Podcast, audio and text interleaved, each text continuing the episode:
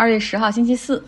先说说我自己哈。我去年夏天接手了韩国市场，然后今年又接手了日本市场。那现在逐渐开始跟韩国和日本的客户打交道，真心觉得他们工作太拼了。像韩国客户回复邮件的时候，经常是他们的午夜十二点一点还在工作，然后日本客户周六。也好像很多时候不休息，大概是在家里自愿加班。然后他回复的时候还会附上一条说：“你们不要考虑啊，我们这边时差的关系，就请尽快回复我们，因为我们是七乘二十四小时办公的节奏。”然后我一想，呃，万箭穿心。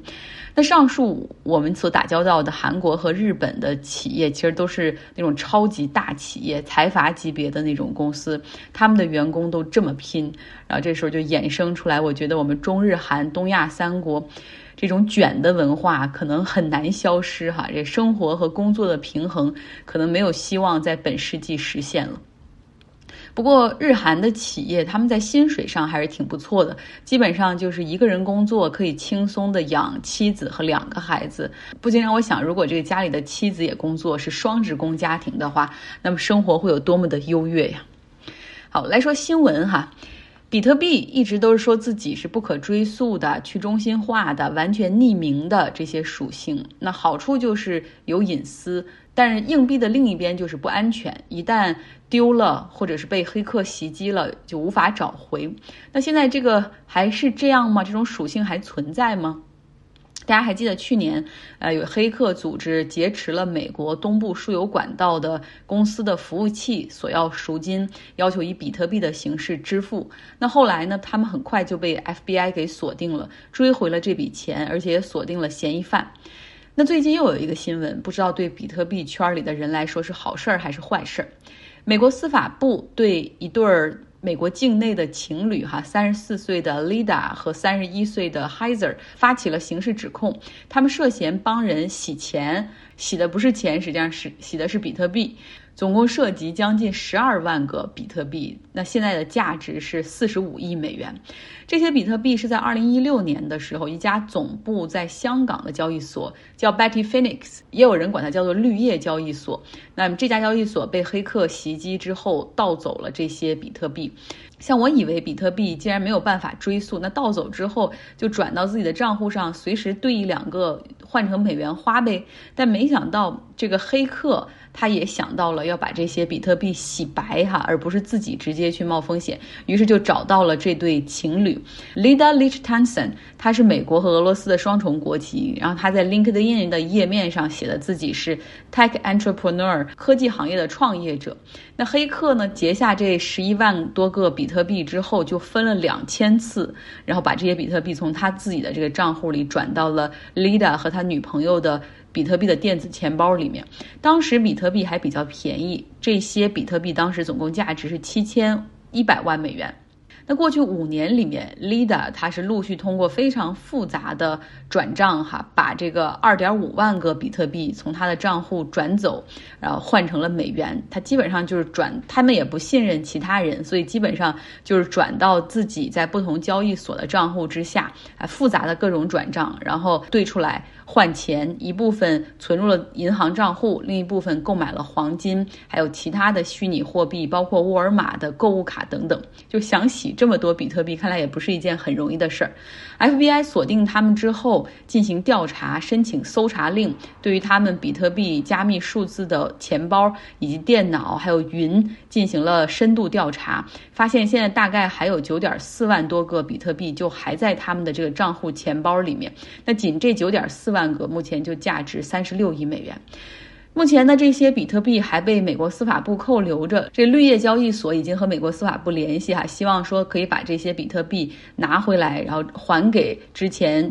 丢失比特币的客户啊，不知道后面会如何进行。但是从这个新闻里面，我们完全可以看出，美国司法部还有 FBI 他们对于调查比特币的走向、追索行踪已经颇有经验了。所以今天美国司法部也发了一个声明哈，就是说不要以为比特币就是可以成为犯罪的天堂，你们这里面所发生的事情，我们早已经开始在跟踪，并且掌握这种路径哈。虽然这是比特币的世界，但是也不是无法可依的。我们再来说一个跟科技相关吧，就是我们最近在看一本书叫《逃不开的经济周期》，里面说人有周期，经济有周期，自然界也有周期。那最近呢，有一些太空探索公司就感受到了自然界的周期，哈，太阳黑子活动所引发的地球磁暴。SpaceX 这家公司最近发射了四十九个互联网卫星，就他们不是有那个星链吗？要要发射几千多个卫星上天，号称可以给这个地球搞上全覆盖的高速网络。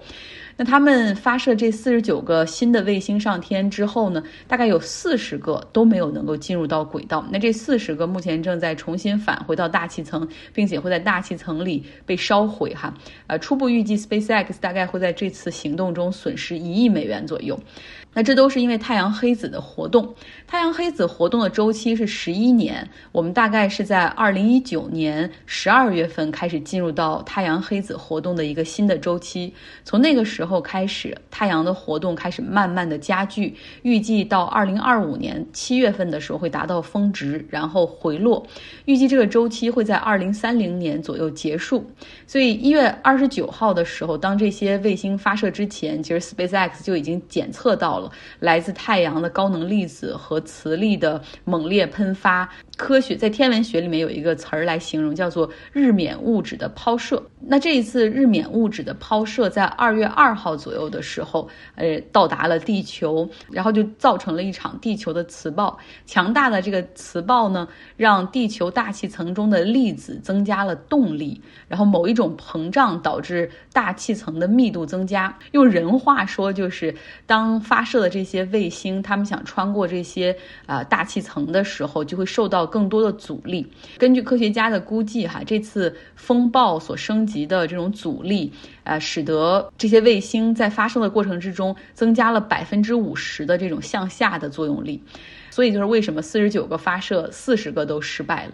那随着太阳的活动会变得更加活跃，它会它还会释放出越来越多的紫外线，这些紫外线也会被我们的大气层所吸收。预计大气层的密度可能会增加呃一两个数量级，这不仅会改变这种。大气层中的阻力，而且也会改变这种近地轨道的位置，哈，可谓牵一发而动全身。所以，这个整个天文学还有这个太空探索公司，他们也在密切关注这些，还有包括 NASA 这些宇航局等等。最坏的情况就是，如果太阳黑子非常剧烈的话，它可能会破坏卫星通讯系统，也可能会威胁到国际空间站宇航员的安全，哈。所以，对它的研究和观测是非常被重视的。OK，两条科技新闻过后，我觉得有必要给大家放点轻松的哈，讲个小故事。这也是来自我们看的这本书《逃不开的经济周期》里面的一个人物的故事——乔治·索罗斯。我知道大家好多人对他就持有很负面的观点哈，这个我们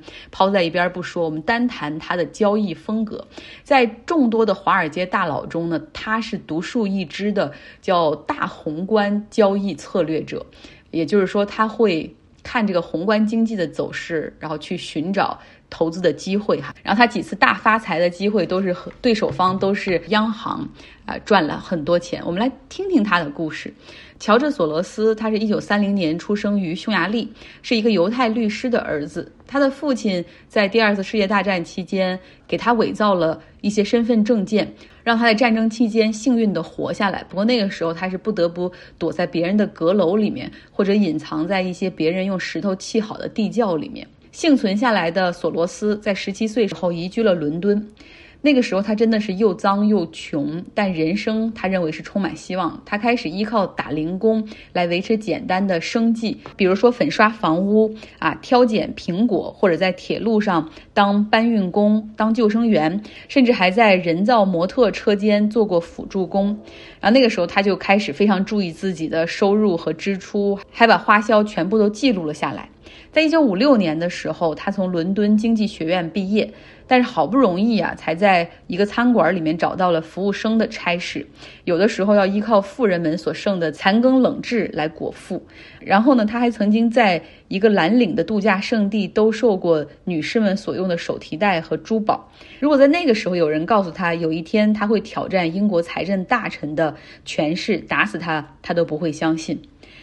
乔治·索罗斯开始的时候希望能够成为一名哲学家，还起草了一篇论文，但是最后实在是没有弄懂哲学，于是全盘放弃。他的职业生涯一直比较惨淡，直到有一天他有了一个想法，哈，就是给全城的股票交易所写求职信。这一次他终于获得了一家公司的青睐，担任一名股票套利交易员。后来呢，他又获得了一份股票市场分析师的工作，然后从英国伦敦来到了美国的纽约。他之后又在几家股票交易公司工作了一段时间。在一九六九年的时候，他和合伙人创办了量子基金。这一年他三十九岁，事业开始有点眉目了。量子基金是全世界最早的对冲基金之一，而且也是非常成功的一支基金。在一九六九年创立之初，他们投入的金额只有一百美元。到了一九九二年，索罗斯和他的助理在整个夏天对英镑都非常的感兴趣。英镑在一九九零年十月份的时候加入到了欧洲汇率机制，这个当时呢，中心汇率是一英镑兑换二点九五德国马克，有一个百分之六的浮动区间。其实加入欧洲汇率机制，呃，并不是一个明智之举哈，因为当时英国正处于一个经济衰退之前，而且英国的通胀率已经是德国的三倍。一九九二年的时候，英国的经济也是非常的糟糕。这时候，索罗斯和他的助手就认为说，英镑在这个时候一定是要贬值的，于是开始决定大举做空英镑。他们从卖空英镑七十亿美元的空头合约开始做起。那作为整体战略的一部分，他们同时还买入了英国的股票和法国以及德国的债券，因为这样的市场可以从英镑贬值中获得收益。所以你看，它有一个这种套利在做。在一九九二年九月十五号这一天，英镑果然开始快速下跌了。但是英格兰央行也不是吃素的哈，他们也有很多的的这种货币储备，于是当天快速反应。买进了三十亿的英镑来拖住汇率的稳定性，但这一天收盘的时候还是表现的英镑很疲软。到晚些时候呢，英国财政大臣开始和美国大使，然后有一个晚宴哈，他那个时候就其实已经很不安了，每十分钟就看一下呃电话，然后试图和德国联邦银行的官员取得联系，希望德国可以削减他们的货币利率。但是德国人的态度就是这是你们自己的事儿，跟着我没什么关系。第二天，哈，英格兰银行的交易员们就就开始按照财政大臣的部署买进了二十亿英镑，哈，继续希望能够拖住市场。同时得到了首相的批准之后，英格兰银行又把利率整个市场的基准利率提高了百分之二。但是不管怎么样，英镑还是继续下跌。尽管在这一天，哈，这个英格兰央行、英格兰银行最后支付了一百五十亿英镑，但这一场战斗他们还是失败了。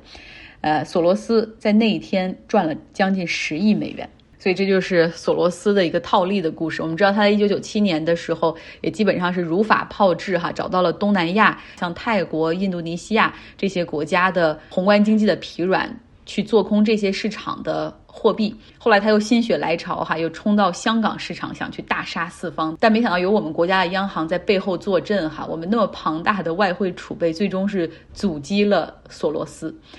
好了，这就是今天的节目。每天都希望提供不同的故事哈，然后能够让节目丰富起来。因为知道有一些朋友可能喜欢听国际时事啊，有的朋友喜欢可能听财经或者听科技。I'm trying my best。好了，今天就是这样，希望你有一个愉快的周四。